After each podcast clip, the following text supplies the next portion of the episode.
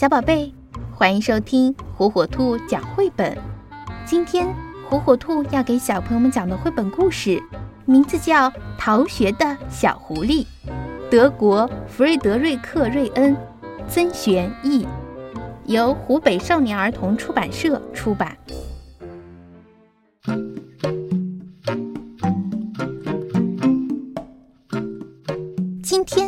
小狐狸一觉醒来的时候。在床上多躺了一会儿，它觉得待在被窝里是那么的舒服。它呀，决定不去上学了。我是一只狐狸，狐狸们都不需要去上学，因为我们已经够聪明的了。小狐狸饿了，它想，没有什么比一锅美味的炖鸡更好的了。于是他灵机一动，说：“我去拜访拜访母鸡他们吧，那样我就有炖鸡吃了。每个小朋友们都知道，狐狸可是特别喜欢吃鸡的。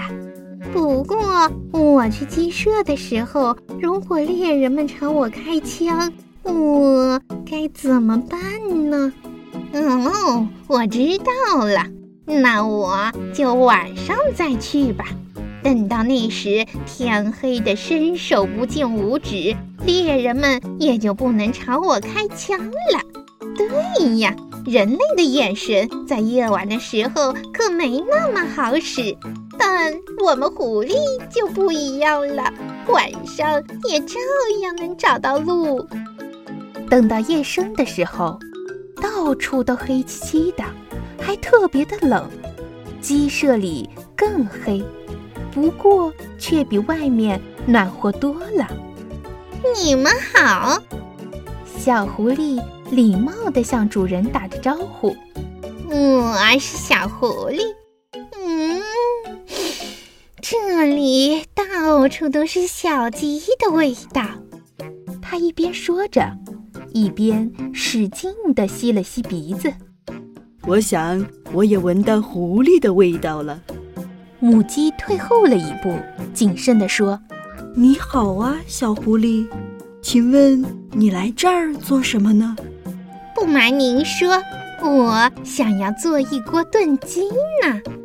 小狐狸一边回答，一边往鸡舍里瞅着。也许你们能帮帮我？他小心翼翼地问道。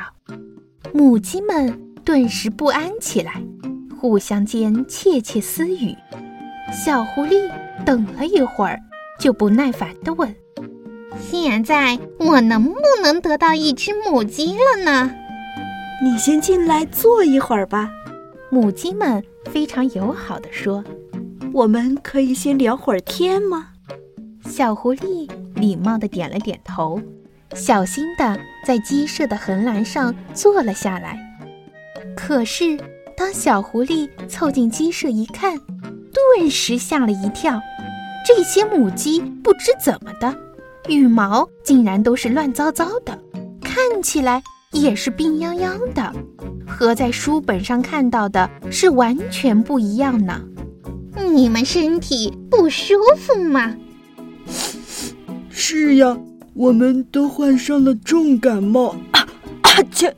一只母鸡吸了吸鼻子，一个喷嚏把小狐狸的脸都给喷湿了。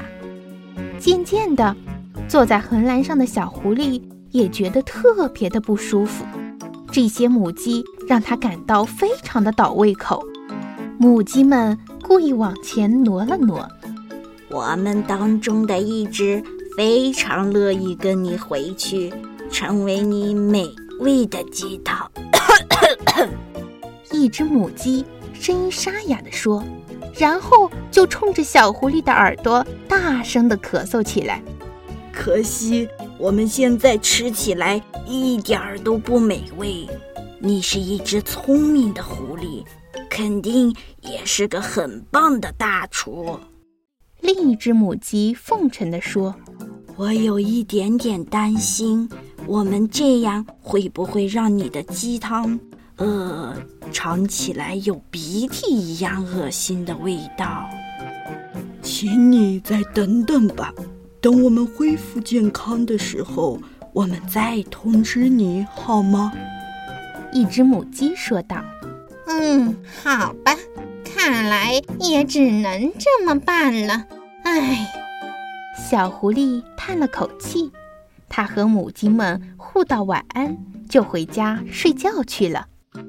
接连几个晚上，小狐狸都会定期去鸡舍里看看，可是每次母鸡总是给它同样的回答：“我亲爱的小狐狸啊，真的是非常抱歉，我们还没完全康复呢。”渐渐的，小狐狸就生气了。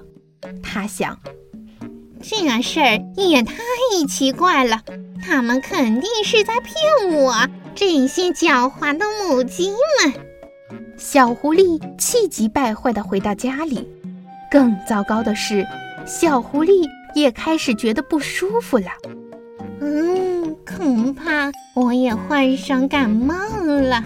他无力地躺在床上，盖着厚厚的被子。哎呀！好饿呀！我觉得我最好还是在床上多躺会吧。结果晚上的时候，小狐狸就梦见了蜗牛汤、兔子饼干，还有甲虫火锅。第二天早上，小狐狸醒来，感觉身体舒服了一些。饿死了，饿死我了！它嚷嚷着。哧溜一下从床上爬了下来，可是，哎，天哪！当他勉勉强强地走出门时，发现自己太虚弱了，走路都得贴着地面。小狐狸的行动居然这样缓慢，连小兔子、甲壳虫，甚至蜗牛都敢嘲笑它了。就在这时，他忽然看见了一个熟睡的猎人，猎人的身边。还有一个热狗，哼哼，这一定是为我准备的。小狐狸口水都快流下来了，它真想一口咬住这个大热狗。小狐狸用尾巴挠得猎人的鼻子痒痒的，猎人醒了过来，打了个大大的喷嚏，眼镜一下子从鼻子上滑了下来。你给我等着，你这个可恶的小畜生！猎人看见小狐狸，大叫起来。他恼火极了，想找他的猎枪，可没有眼镜，他怎么找也找不到。就在这时，小狐狸叼起了热狗，溜了出去。他嘴里衔着热狗，一路快跑回家。在房间里，小狐狸边吃热狗边想：“我多聪明呀！”我是这么的聪明，连猎人都被我骗过了，那我肯定也有办法让那群母鸡恢复健康。看来明天晚上我应该再去拜访拜访他们了。